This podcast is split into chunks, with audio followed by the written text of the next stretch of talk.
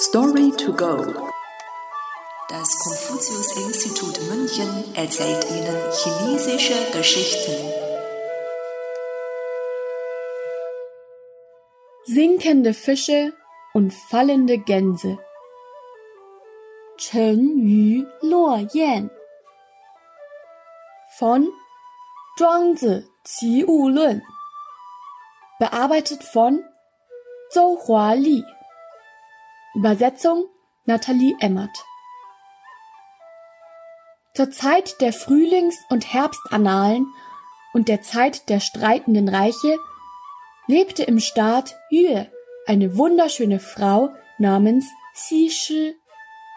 Xi Shi verbrachte viel Zeit am Fluss, denn an der Wasseroberfläche des kristallklaren Wassers spiegelte sich ihr schönes Gesicht wieder und ließ sie dadurch noch hübscher aussehen.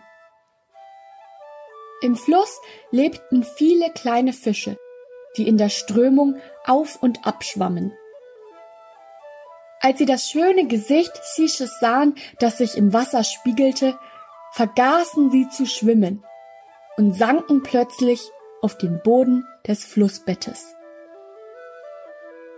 Seitdem verbreitete sich die Geschichte von Xi und den sinkenden Fischen nach und nach in den umliegenden Dörfern und wurde als Erzählung von Mund zu Mund weitergegeben. Zur Zeit der westlichen Han-Dynastie lebte auch eine schöne Frau namens Wang Zhaojun.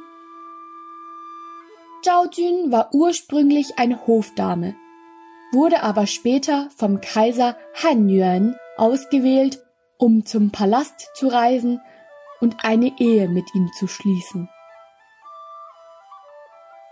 Beim Gedanken daran, ihre Heimat verlassen zu müssen, wurde Zhao Jun sehr traurig.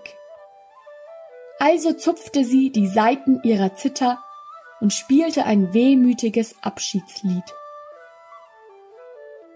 Da es Herbst war, flogen zu dieser Zeit Wildgänse auf ihrem Weg in den Süden vorbei und hielten beim Klang der melodischen Musik an.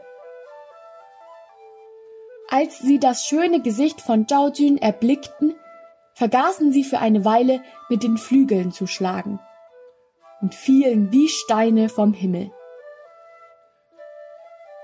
Von da an verbreitete sich die Erzählung von Zhao Jun und den fallenden Gänsen.